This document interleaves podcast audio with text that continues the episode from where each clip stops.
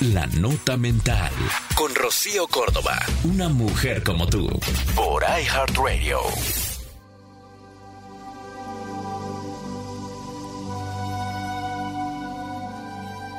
Qué bonitas las personas que han aprendido a acariciar sus cicatrices como parte de su historia.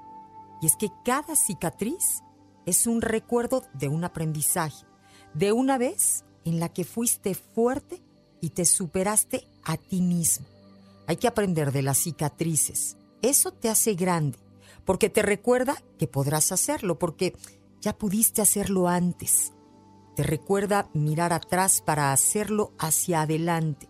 Te recuerda que del dolor también se aprende, que en tus imperfecciones está tu perfección de ser humano, que siempre se puede, aunque no siempre puedas recordarlo.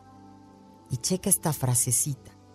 La cicatriz es el lugar por donde te entra la luz.